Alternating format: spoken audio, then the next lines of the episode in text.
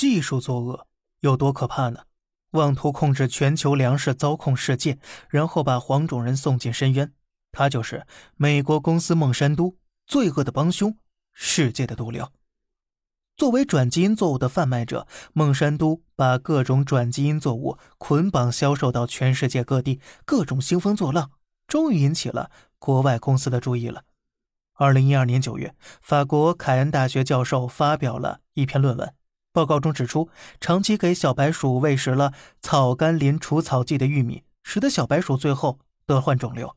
也就是说呢，孟山猪的除草剂含有严重的致癌成分。作为技术一流的生物公司，孟山都是否知情，我们不得而知。但是这个除草剂呀，早在1971年就被发明，到2015年才被列为可能致癌物，其中数不清的人深受其害而不自知。可是令人意外的是，这次孟山都啊，依旧没有被舆论掀翻。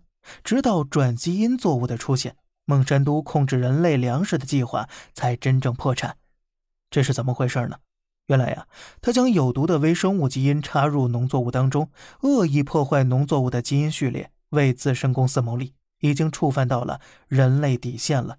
一旦全球人类都开始种植此类粮食，后果不堪设想。所以，当世界各国通过科研和生物实践确认转基因作物不增产、不安全，还破坏资源的结论后，孟山都发动的转基因种子战的骗局也算彻底破产了。他不仅得到了世界上最邪恶公司称号，还在2018年正式破产。为祸世界117年的孟山都终于倒台。有人说呀。孟山都的沦陷不在于转基因引发的舆论，而是因为自己黑色的过去一次次昧着良心赚钱，然后再被揭穿，让人们不再相信孟山都的产品了。所以，不是转基因害了孟山都，而是孟山都坑惨了转基因。目前世界上已经有六十多个国家禁止转基因技术了，但错的并非技术，因为转基因本身就是一把利器，本身没有好坏之分。要看拿着它的是谁，又是怎样使用的。